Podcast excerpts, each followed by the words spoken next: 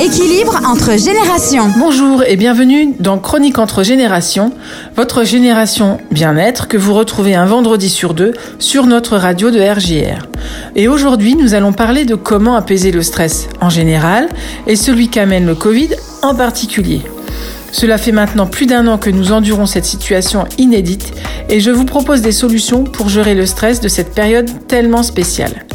Nous parlerons donc de ce qu'est le stress, de ses différents signes et de surtout comment l'atténuer. Donc qu'est-ce que le stress? C'est un mot qui a été introduit en médecine en 1936 par le docteur Hans Selye, endocrinologue à l'Institut de médecine et de chirurgie expérimentale à l'Université de Montréal. Selon ce chercheur, le stress touche la physiologie, donc c'est la science qui étudie les fonctions et les propriétés des organes, des tissus, des êtres vivants, et la psychologie. Il entraîne un déséquilibre physique et physiologique qui doit être compensé par un travail d'adaptation. L'agression peut être un événement soudain, un traumatisme, une sensation forte, un bruit, un surmenage.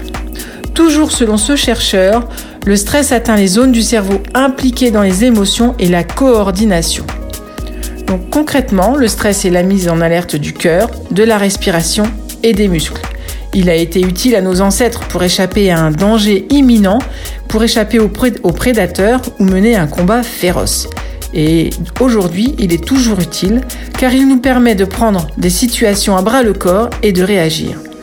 Le stress, normalement, doit disparaître quand l'enjeu ou la menace disparaît. C'est ce qu'on appelle le stress aigu. On le retrouve tous les jours quand des situations inattendues surviennent.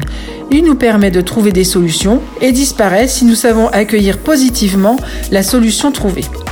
Dans le cas contraire, du stress peut rester. On l'appelle stress résiduel.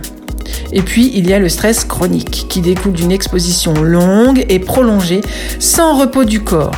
Il est lui aussi affaiblissant, voire épuisant, et peut impacter notre santé.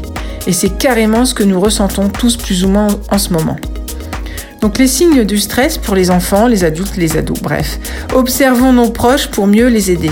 Sur le plan physique, une personne stressée peut ressentir des maux de tête, des tensions musculaires, des, problèmes gastro-intestinaux, de la difficulté à trouver le sommeil, une diminution de l'appétit, une diminution de l'énergie, une sensation de fatigue, etc.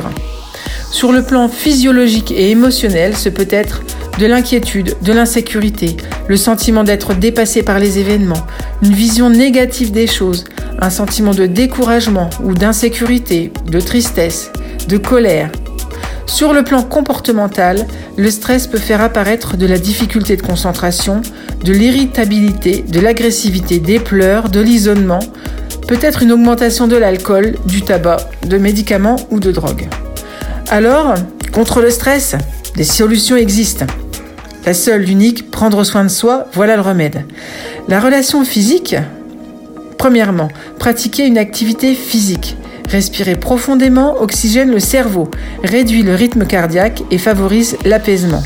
Alors, une ou deux fois par journée, appuyez sur pause. Quelques minutes suffisent pour se laisser aller à rêvasser en se remémorant une situation, un lieu qui vous ont particulièrement marqué ou alors faire une pause pour prendre plusieurs grandes respirations et inspirations qui aident le corps à se relaxer et à se détendre. Bref, de la relaxation mentale en quelque sorte. Ou si vous avez plus de temps, écoutez de la musique, peignez, écrivez, parlez à des amis, lisez. Euh, et puis aussi, pensez à la positive attitude, une bonne hygiène de vie, le sommeil, l'alimentation sont primordiales. Pensez à vous faire plaisir, peut-être aussi à vous concentrer sur une tâche anodine.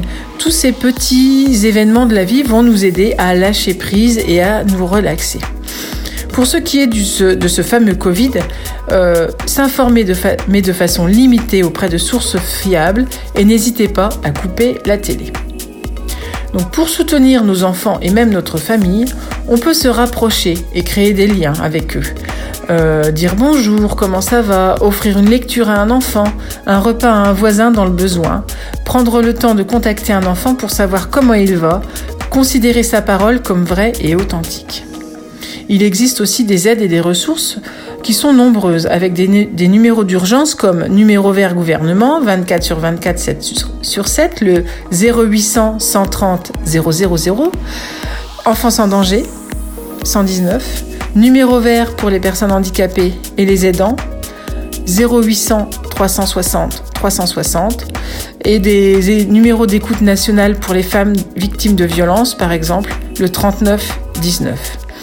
En conclusion, et pour lutter contre le stress de cette situation Covid ou toute autre situation stressante, le maître mot est de s'observer, d'observer ses proches, de prendre soin de nous et des autres.